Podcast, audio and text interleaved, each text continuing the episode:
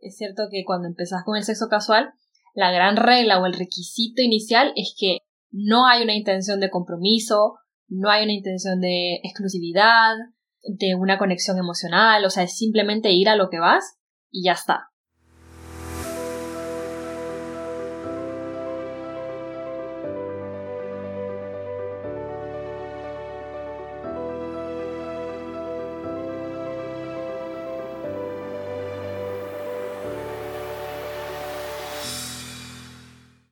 Hola amigos, bienvenidos al nuevo episodio de Desde la Orilla. ¿Cómo están?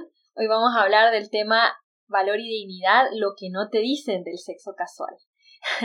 Yo soy Claudia y estoy aquí con Gabriel. ¿Cómo estás, Gabriel? Hola, Claudia, pues aquí estamos muy bien.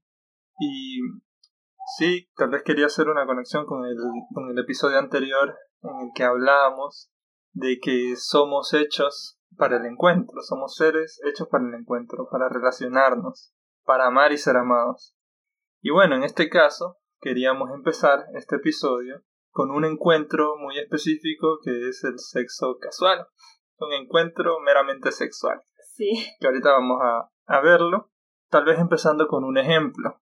Eh, bueno, todos tenemos un grupo de amigos, todos hemos estado en algún grupo de amigos, y aunque tal vez esta experiencia no sea solo tuya, o no te haya pasado a ti, pues tal vez te ha pasado a uno de tus amigos dentro de este mismo grupo de amigos o dentro de cualquier otro. Bueno, la cosa es que estamos en un grupo de amigos. Normalmente salimos los viernes, sábados, digamos, vamos a divertirnos, vamos a una discoteca, eh, a un bar, lo que sea. Estamos ahí y normalmente si estás en este grupo de amigos no es que te sientes siempre o no te has sentido siempre atraído hacia la otra persona.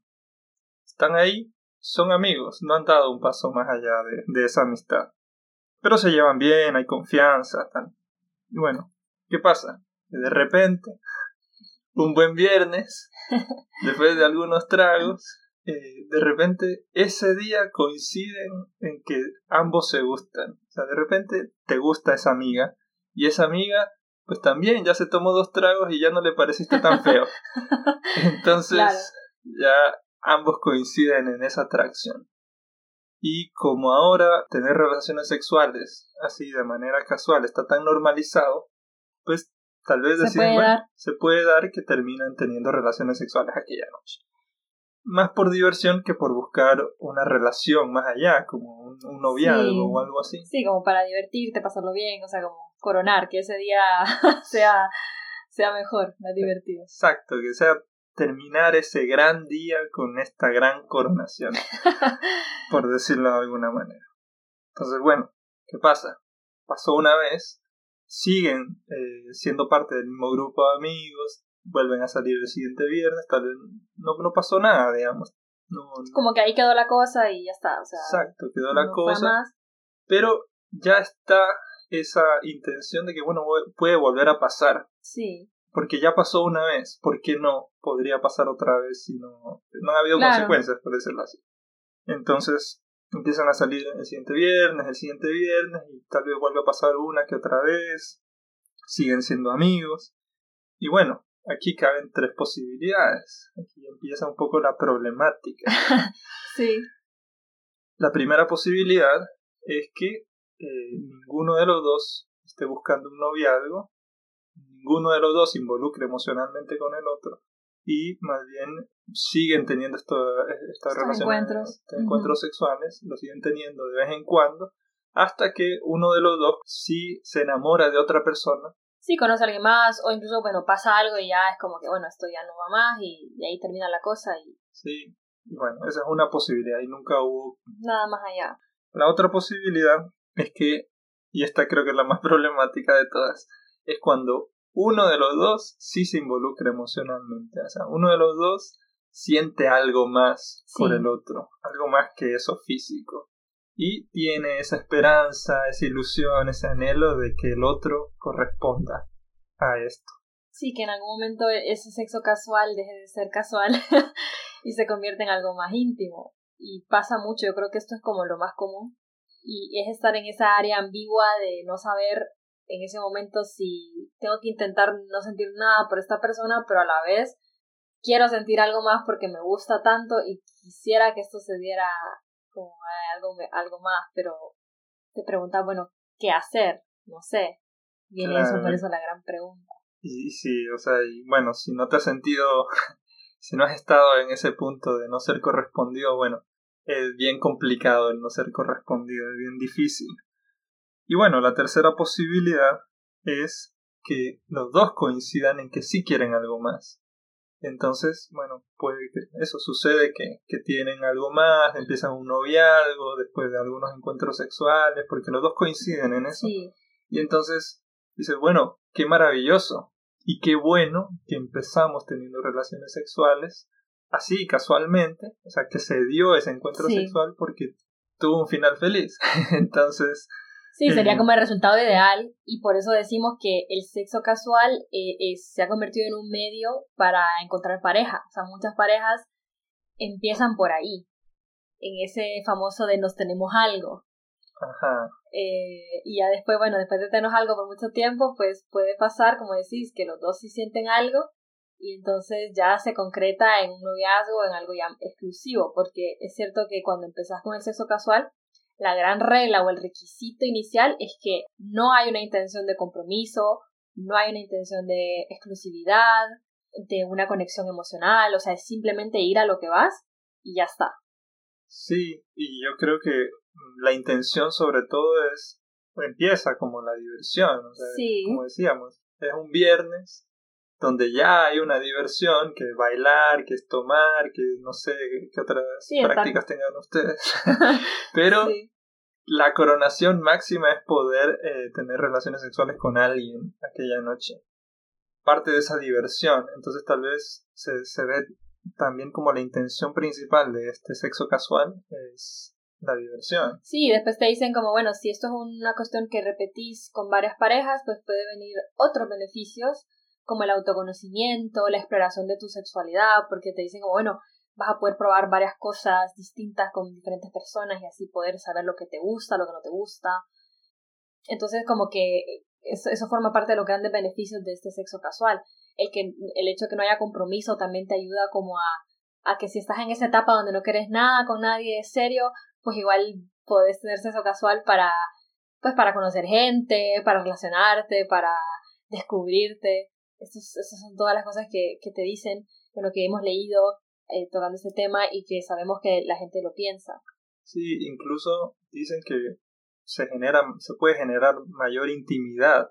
Digamos, como decíamos en el ejemplo, es un grupo de amigos. O sea, ya hay cierta intimidad con, con tus amigos. Sí. Pero, ¿qué pasa? Con esta persona con la que tengo relaciones sexuales por primera vez, bueno, se genera alguna intimidad más porque estoy entregando, no nos estamos entregando eh, aunque sea físicamente. Y se genera con esta persona una intimidad que es una de las cosas que se listan como uno de los beneficios del sexo casual. Sí, después también nos preguntábamos, cuando leíamos este tema, salía la pregunta de, bueno, ¿esto es ético o no es ético? Claro, parecía como una de las grandes interrogantes. Sí, que es básicamente decir, ¿esto es bueno o no es bueno? Que es lo que nos dice la ética.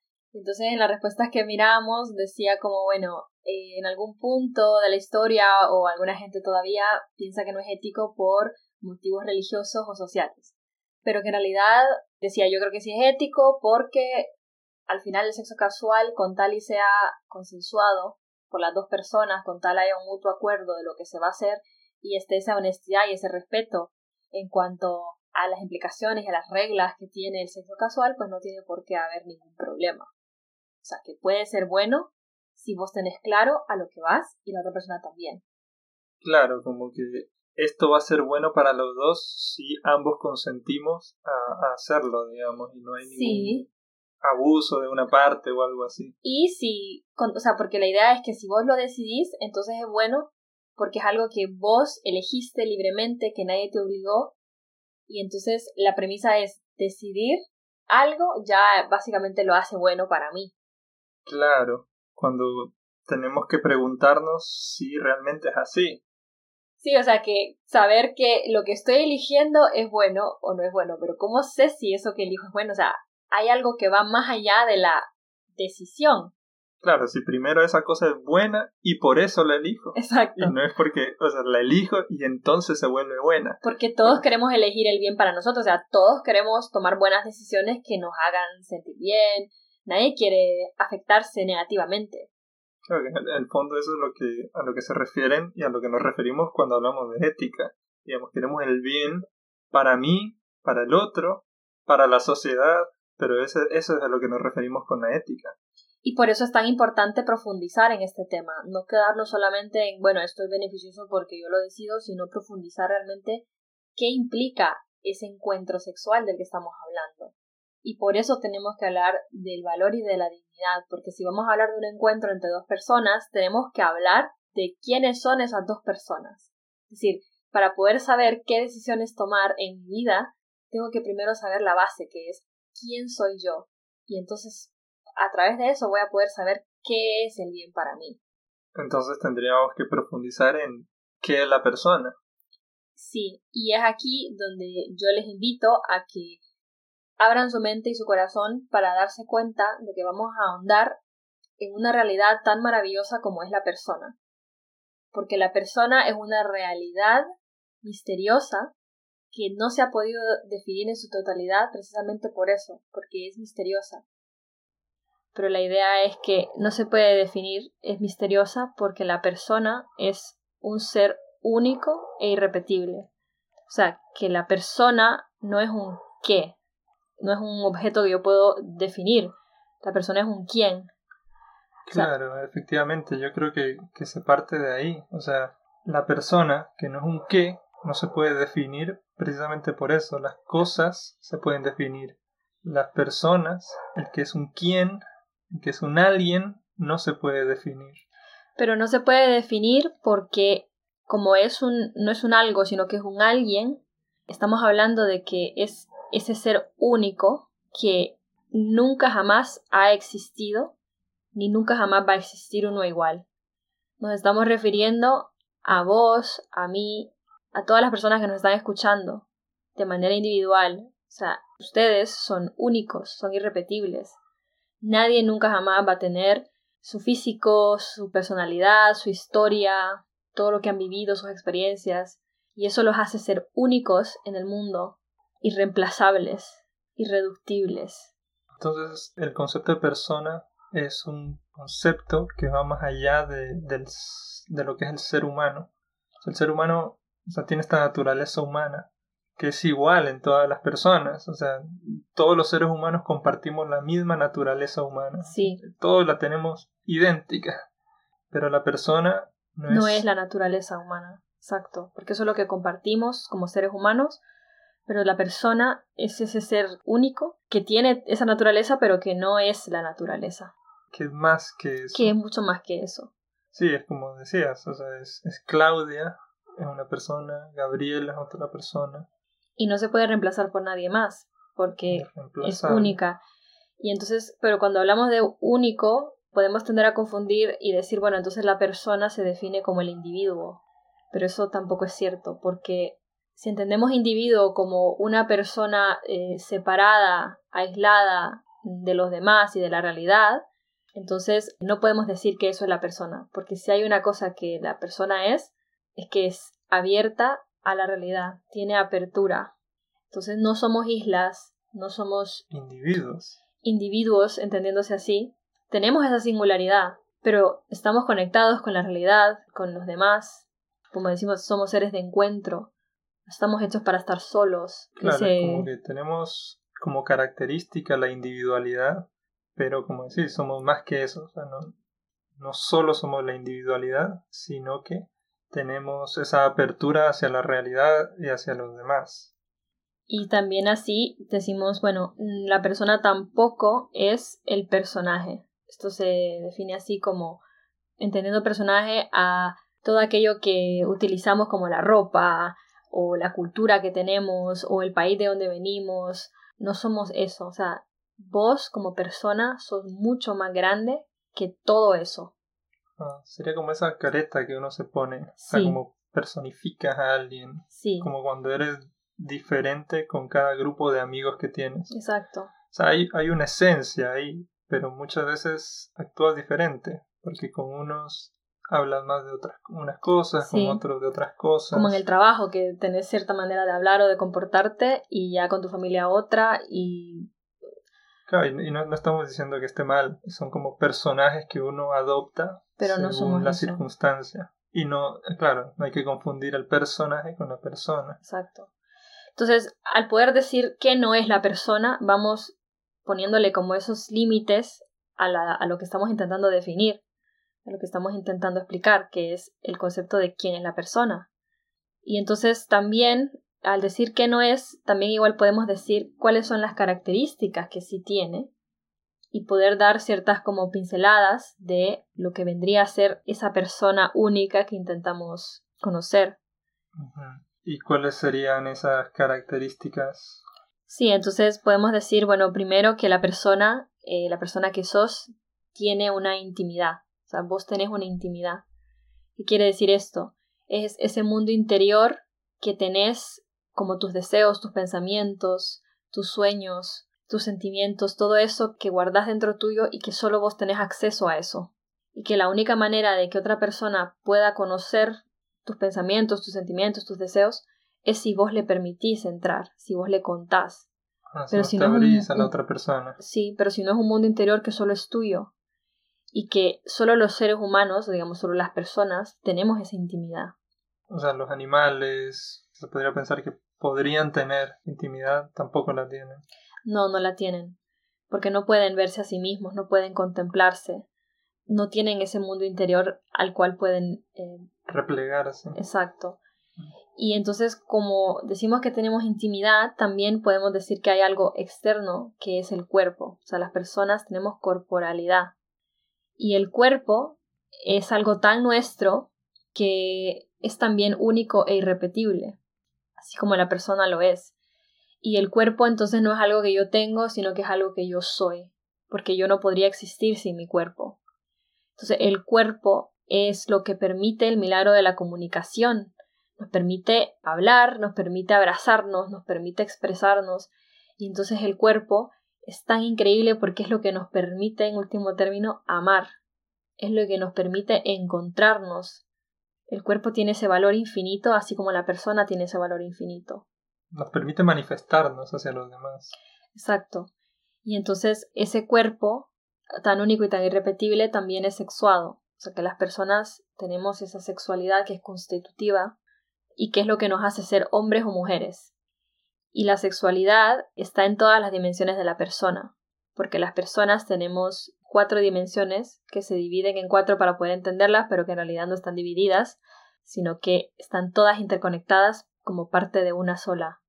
Y dentro de esas está la biología, que es sexuada, porque es lo que decía hombre o mujer, pues tengo cuerpo de mujer en mi caso. Y luego la otra es la psicología, que es pues todos esos eh, pensamientos y sentimientos, emociones que también son sexuadas. La dimensión relacional, que era de lo que hablábamos en el episodio anterior del encuentro. O sea, tengo esa dimensión porque necesito el encuentro, necesito vivir en sociedad, en comunidad.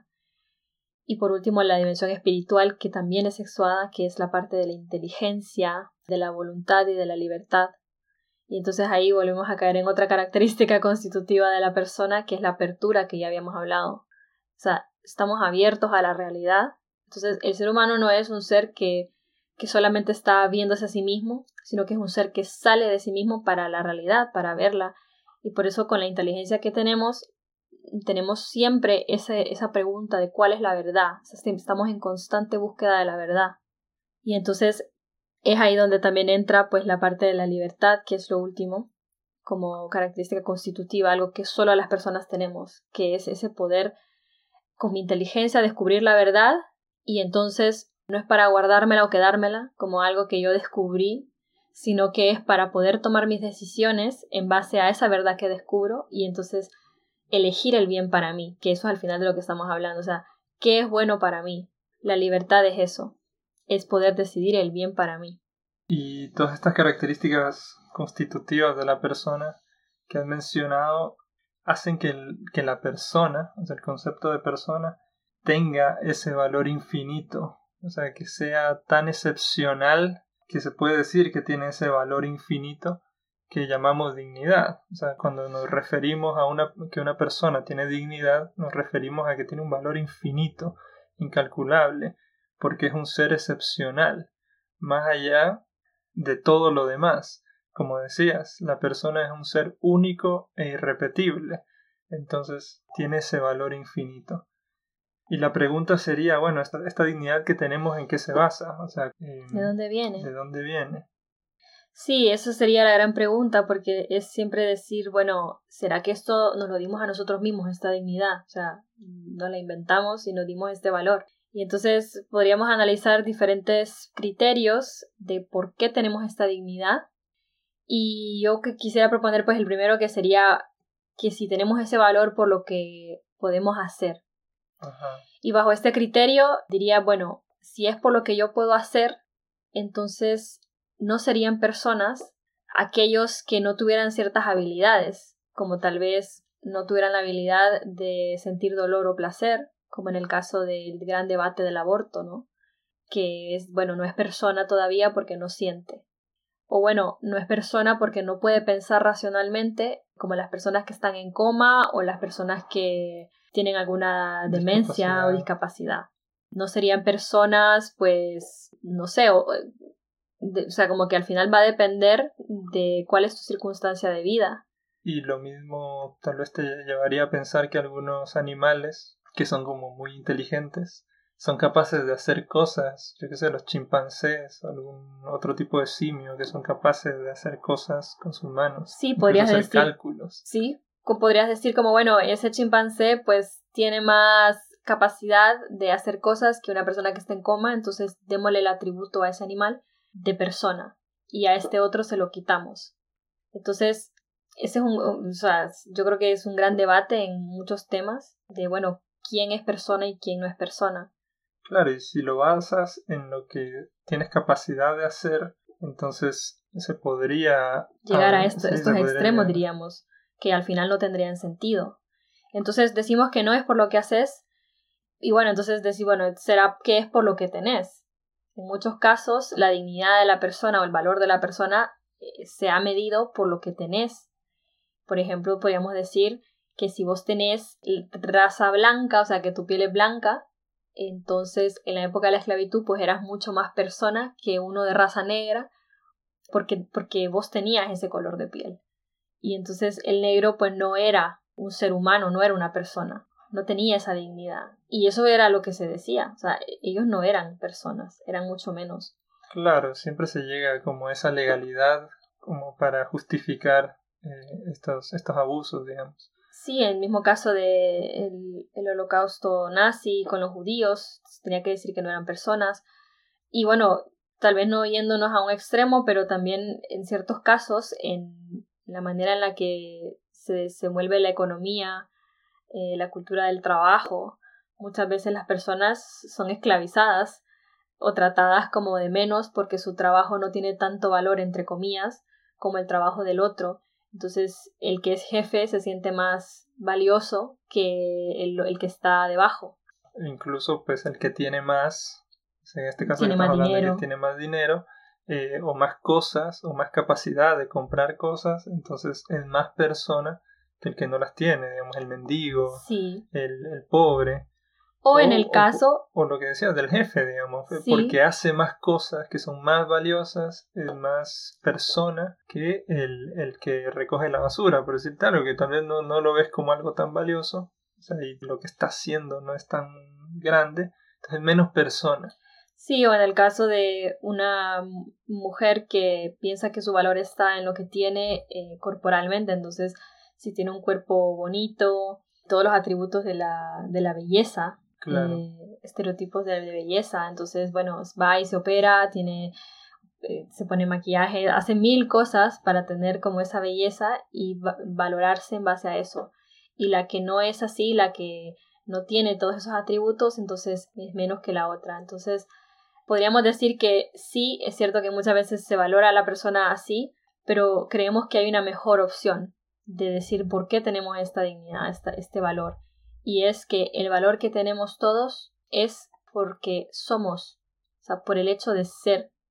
Todo ser humano por el hecho de ser humano, eh, independientemente de tu condición de vida, es persona.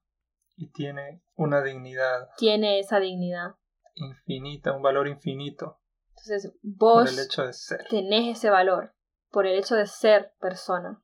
Y no importa cómo te veas, lo que tengas, lo que puedas hacer, vales muchísimo, porque la persona no es parte de algo más grande, como quien dice una pieza de un rompecabezas y lo que en realidad vale es el rompecabezas, no, o sea, la persona es ese, ese todo, ese todo rompecabezas. Y entonces la persona es, es más que el universo entero, o sea, tiene ese valor tan único que la hace ser un fin en sí misma. Tenemos, por ejemplo, podríamos decir el ejemplo del billete de 100 dólares. Si vos tenés un billete, vos podés arrugarlo, vos podés tirarlo al piso, vos podés pisotearlo, escupirlo, vos hacerle lo que vos querás. Pero ese billete de 100 dólares, seguramente si vas a la calle a ofrecérselo a alguien, te va a decir que sí, porque no importa si está sucio, si está arrugado, el valor que tiene va a ser el mismo. Claro, no pierde su valor bajo ninguna circunstancia o sí. condiciones de vida, eso no, no. Sí, podemos entenderlo así, o sea, el valor que la persona tiene es mucho más grande que sus actos, es mucho más grande que su forma de vivir, que sus capacidades, que el pasado que ha tenido, que sus experiencias, o sea, vos sos mucho más grande que todo eso.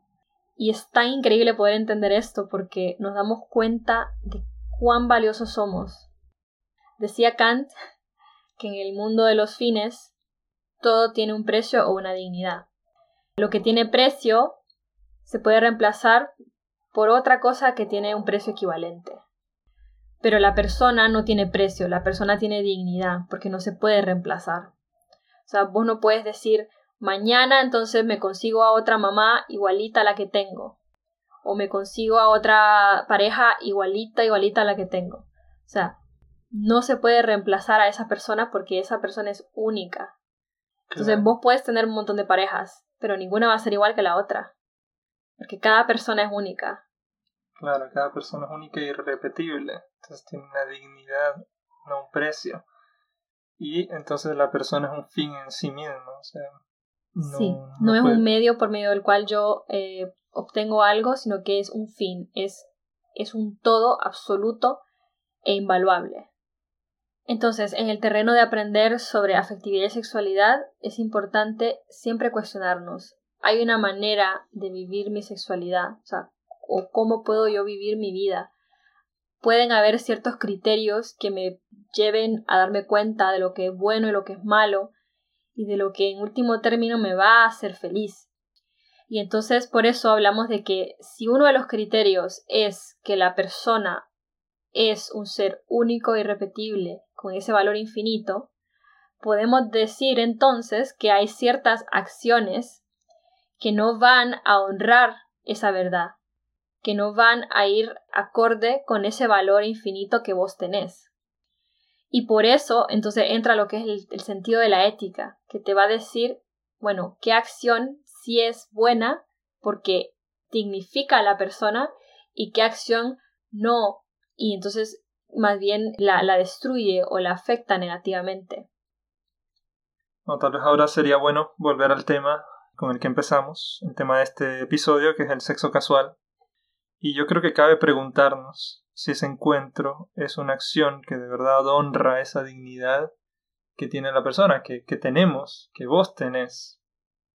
Sí, es, en, en efecto, o sea, yo creo que eso es lo más importante, es cuestionarnos, porque de cierta forma lo que hemos escuchado, lo que hemos leído, es que te dicen, bueno, además de que este encuentro tenga esta gran regla de que no tiene que haber ninguna intimidad emocional, también te dicen que para que sea satisfactorio, entonces tienen que haber otros elementos que lo hagan pues bueno para vos. Entonces te dicen, tiene que haber eh, respeto, tiene que haber, bueno, lo que decíamos, el mutuo acuerdo, comunicación o diálogo para que cada uno diga lo que lo que quiere o lo que le gusta. O lo que, no le gusta. Ajá, tiene que haber honestidad con las intenciones que se tienen.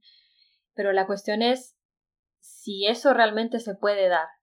Sí, yo creo que igual cabe cuestionarse si, si puede existir ese respeto, ese diálogo, esa comunicación. O a qué nivel, porque como decimos, podría haber respeto, o sea, puede, puede ser, pero conociendo este criterio que nos va a dar la base, que es que vos tenés un valor infinito y que tu cuerpo tiene ese valor infinito, que tenés esa dignidad, entonces en ese encuentro vas a honrar eso o no lo vas a honrar. Y ahí es donde nosotros queremos decir, si vos sos un fin y no un medio, si vos sos ese todo, ese absoluto, entonces ese encuentro que estás teniendo se desarrolla de una manera en la que pues se valora eso que sos, o sea, e-, te están tratando como un fin. Te están tratando como un fin, exacto. ¿Y, y cómo diría como un fin? O sea, porque hay que explicarlo, o sea, como el hecho de que no sos un, un medio por el cual alguien obtiene algo. Claro, sino que te está buscando a vos. O sea, ser un fin es yo te estoy buscando a vos y no estoy buscando algo más. Como diciendo, y a través de vos voy a obtener ese algo más. Sí, como diciendo, mi propósito sos vos.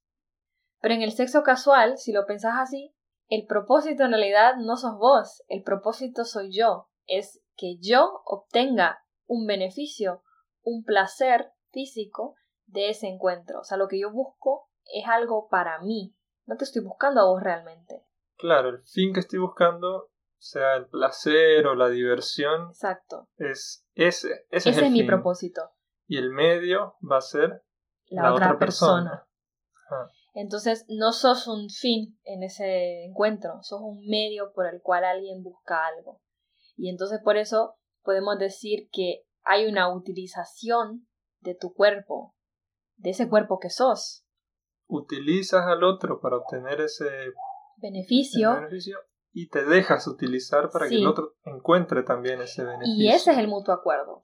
Porque si vos decís que estamos aquí teniendo relaciones sexuales y que la regla es que no va a haber ningún tipo de intimidad emocional, que la intención es que no haya compromiso, que no haya eh, exclusividad, entonces estamos acordando el qué. Justamente eso.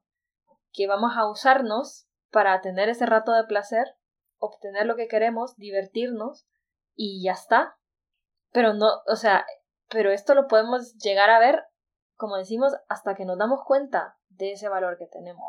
Claro, y este en el ejemplo que poníamos al principio, que son dos personas que, bueno, quieren coronar la noche de esa manera, digamos. Incluso con esas tres posibilidades donde terminan, pues, donde ninguno de los dos quiere nada, o, lo, o uno de los dos quiere algo, o los dos eventualmente quieren algo. Algo más, sí.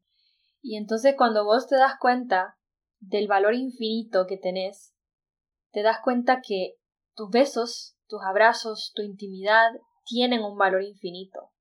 Y entonces si yo se los estoy entregando a la primera persona que me encuentro por ahí, y la regla de eso es que esa otra persona no valore todo eso que yo soy, porque al final es eso, o sea, yo te digo, bueno, tengamos sexo casual, pero no valores todo eso que yo soy, sino que simplemente divertite y divirtámonos. Entonces, en último término sería decir eso, o sea, bueno, al final, estos besos que te voy a dar, esta intimidad que te voy a dar, pues es cualquier cosa, o sea, puede pasar, puede no pasar, podemos repetirlo, puede ser con uno, con otro, y al final, pues con tal yo me divierta, ese es mi único fin y, el otro también es, lo único que quiere y ya está. Sí, es como una diversión a costa de lo que soy, a costa de ese todo que decís que, somos. O sea, yo soy un todo y a pesar de eso, no, yo, yo me entrego, entrego una partecita mía. Sí. y uso una partecita del otro. Y ahí está la otra cuestión, que es que cuando vos tenés un encuentro sexual no podés pretender que solo tu parte física, o sea, solo tu biología, solo tu cuerpo va a estar implicado, porque vos no solo sos un cuerpo, vos tenés, como decíamos, cuatro dimensiones. Entonces no puedes dejar de lado toda la parte emocional, que es tu psicología, no puedes dejar de lado tu espiritualidad, tu dimensión relacional, porque vos sos un todo. Y en un encuentro sexual casual, entonces la regla es solo, solo lo físico, y lo demás no. Pero eso es imposible. Entonces, como lo que yo te decía, es como que le digas a la gente, bueno, el juego es que te tires a la piscina, pero la regla es que no te mojes. Y no se puede, es imposible. Entonces, por eso decimos que de las posibilidades que hablábamos, que pueden resultar de esos encuentros sexuales casuales, la más común es que uno de los dos se, enamora o empieza a sentir cosas, porque no podemos separar la parte emocional y espiritual de ese acto. Claro. Por más que queramos. sí. Tienes que estar muy despersonalizado, por decirlo de alguna manera, para que se quede como la primera posibilidad que mencionábamos, donde ninguno de los dos llega a sentir nada por el otro y mientras se siguen dando esos encuentros sexuales. Y aún así, muy raro que, que, suceda. Muy raro. Y, si sucede es porque de alguna manera hemos perdido algo. Y es raro. Claro, y es raro no solo porque, o sea, porque también en tu parte de, de biología eh, se va a generar la oxitocina que, que siempre digo, ¿no? La hormona del vínculo. Y entonces, aunque vos no querás, esa hormona va a afectarte a nivel eh, emocional, tu dimensión psicológica. Y entonces en uno de los blogs que yo leía cuando estaba buscando sobre este tema del sexo casual, te decían como, bueno, la regla eh, para que esto se dé bien es que no pueden haber abrazos, ni besos, ni intimidad de ningún tipo, o sea, que te vas a quedar o dormir con la persona, ni abrazar, ni que van a hablar, ni nada de eso. Y entonces te dicen, porque todo eso genera oxitocina y la oxitocina va a hacer que vos te vincules a esta persona y que haya más riesgo de esa, ¿no? ese vínculo emocional. Pero claro, como que sea ese compromiso que realmente no estás buscando. Exacto. O que estás huyendo. Pero como esto no se da porque es muy raro que después de tener varios encuentros sexuales, pues vos no vayas a, no sé, a no van a haber abrazos, no van a haber besos, no va a haber ningún tipo de comunicación, porque además te dicen que tiene que haber diálogo, que tiene que haber como eh, respeto, honestidad, que tienen que conversar de lo que les gusta, de lo que no les gusta. O sea, no, no puede ser que solo vayas a lo que vas como, como un robot. Y bueno, una vez que termina la cosa, bueno, adiós, nos vemos y ya está. O sea, porque los humanos no somos así, es que lo que decimos, no poder separar esa parte humana que tenemos de todas sus otras dimensiones para convertirte solamente en un cuerpo que está ahí buscando un placer físico. Sí, hay como, como contradicciones ahí. De alguna manera, sí. el, el mismo hecho, el mismo acto sexual me genera ese vínculo porque se libera la oxitocina cuando estoy teniendo relaciones sexuales. Entonces me, vincula a esta otra persona y al mismo tiempo es como tratar de vincularme de otra manera, pero no puedo porque biológicamente me estoy vinculando. Y como decís, tenemos cuatro dimensiones que están conectadas, están conectadas totalmente y que yo no puedo desligarlas.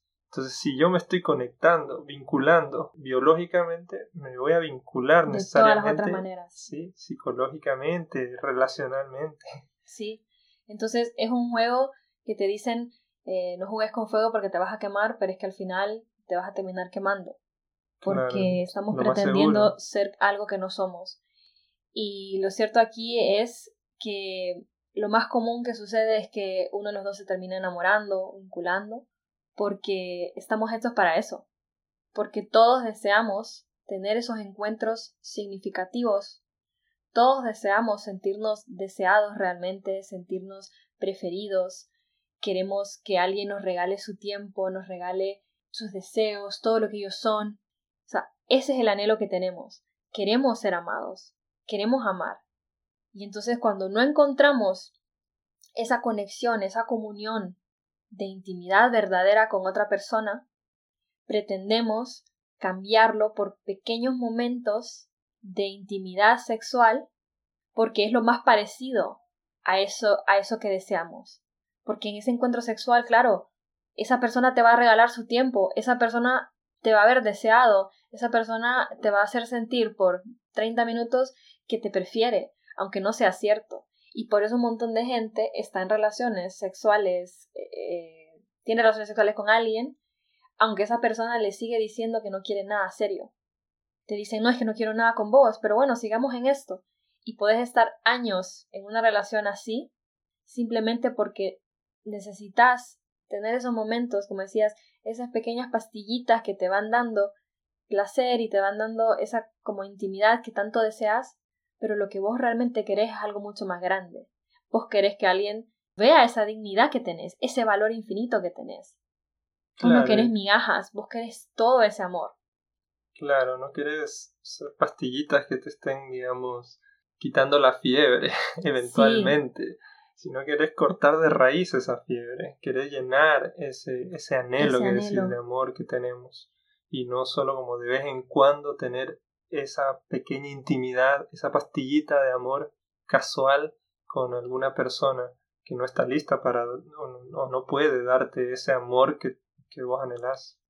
Sí, y por eso es un juego bien peligroso, porque empezás, según vos, pasándolo bien, divirtiéndote, y en la mayoría de los casos terminás con muchas heridas, con un corazón roto, porque en el fondo entregaste algo tan íntimo y tan valioso como es tu persona, o sea, vos, eh, ese ser único que sos, en un encuentro insignificante, en un encuentro que no, no dignifica todo eso que sos, y entonces terminas roto.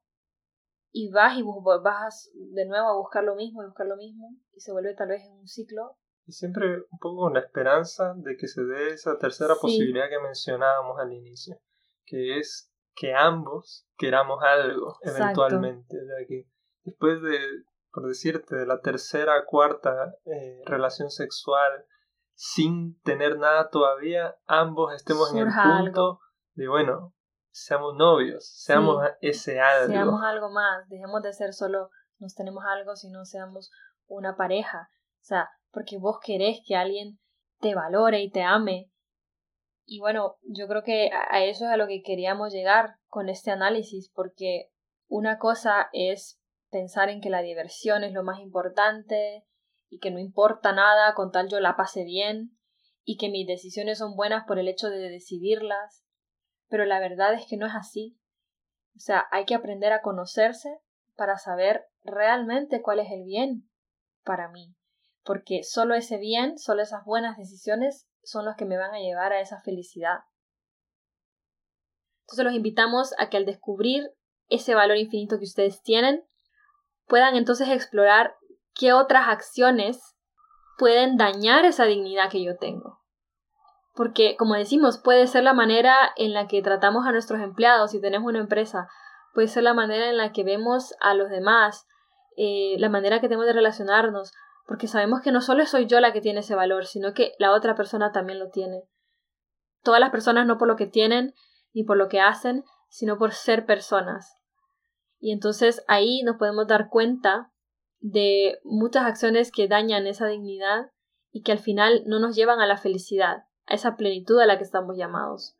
Y a eso es lo que queremos invitarlos con el análisis de, en este caso, pues el sexo casual, pero hay tantos otros que más adelante podemos ir explorando. Pero la base, el criterio de la aprender sobre afectividad y sexualidad siempre es que la persona tiene ese valor infinito, o sea, que vos tenés un valor infinito y que sos mucho más grande que tus actos y que todo lo demás.